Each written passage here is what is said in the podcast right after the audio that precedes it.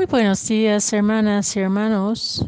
Hoy, el 14 de mayo, celebramos la fiesta del apóstol San Matías, apóstol escogido por el discernimiento de la primera comunidad de discípulos para asumir el lugar dejado vacío por Judas.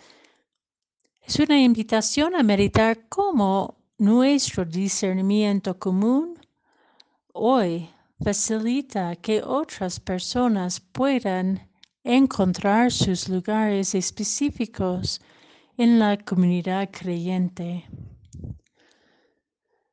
El Evangelio que meditamos hoy es de San Juan, capítulo 15, versículos 9 a 17. La primera lectura es del, del primer capítulo de los Hechos de los Apóstoles, versículos 15 a 17 y 20 a 26. En aquel tiempo Jesús dijo a sus discípulos, Como el Padre me ama, así los amo yo. Permanezcan en mi amor. Si cumplen mis mandamientos, permanecen en mi amor lo mismo que yo cumplo los mandamientos de mi Padre y permanezco en su amor. Les he dicho esto para que mi alegría esté en ustedes y su alegría sea plena. Este es mi mandamiento, que se amen los unos a los otros como yo los he amado. Nadie tiene amor más grande a sus amigos que el que da la vida por ellos. Ustedes son mis amigos y hacen lo que yo les mando. Ya no los llamo siervos, porque el siervo no sabe lo que hace su amo. A ustedes los llamo amigos, porque les he dado a conocer todo lo que lo he, lo, todo lo que le he oído a mi Padre. No son ustedes los que me han elegido, soy yo quien los ha elegido y los ha destinado para que vayan y den fruto y su fruto permanezca. De modo que el Padre les conceda cuanto le pidan en mi nombre. Esto es lo que les mando, que se amen los unos a los otros.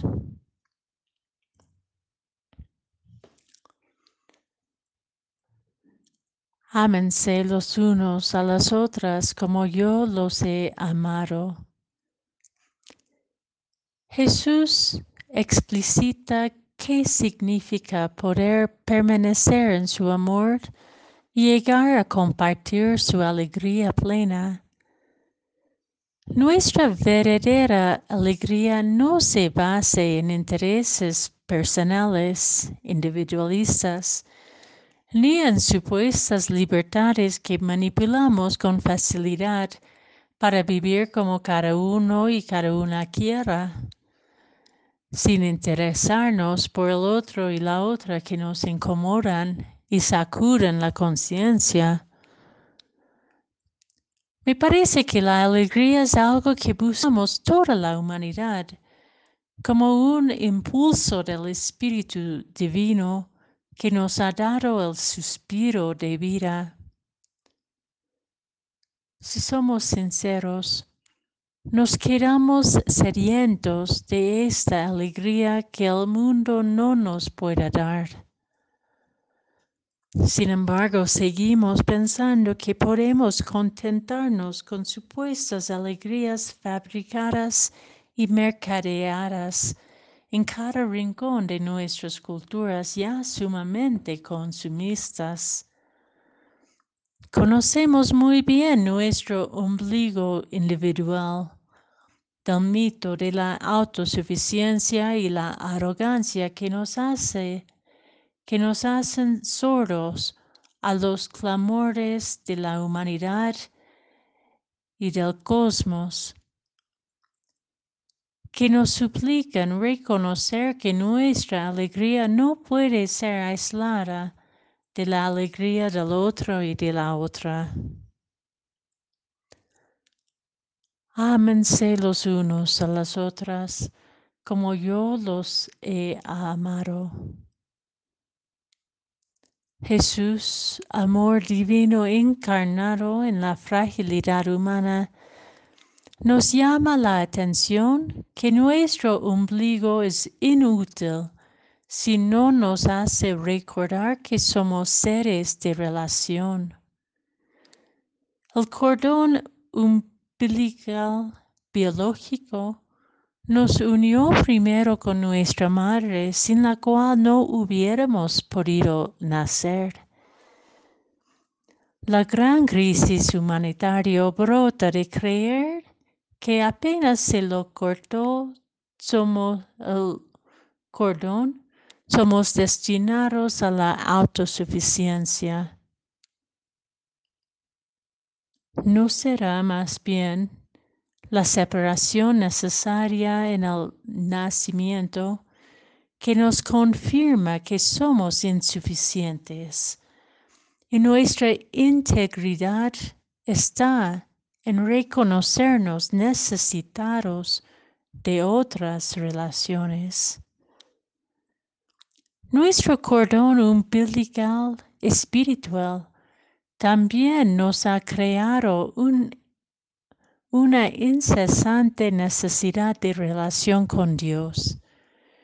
Y Jesús nos indica que para colmar este deseo de Dios, para que nuestra alegría sea plena, tenemos que reconocernos conectados los unos a las otras cualquiera sea su particularidad humana, pues somos todos y todas hijos e hijas de Dios. La situación actual de la pandemia nos ha revelado nuestra gran necesidad de la solidaridad y también nos ha desenmascarado las terribles consecuencias de actitudes individualistas, consumistas y mezquinas que promueven la desigualdad y la indiferencia. ¿Cómo podemos permanecer en el amor de Cristo y dar fruto si no salimos de nuestra miopía individualista y consumista? Amarnos mutuamente significa que ya no debemos defender fronteras fabricadas con la mentira del egocentrismo, que dividen unos de otros según su cultura, su lengua, sus estatus económica, su capacidad de producir o de fingir una supuesta libertad desvinculada del bienestar del otro y de la otra sufriente. Nuestra alegría llegará a su plenitud cuando podamos amarnos mutuamente hasta dar la vida para que esta alegría sea, sea alcanzada por cada ser viviente.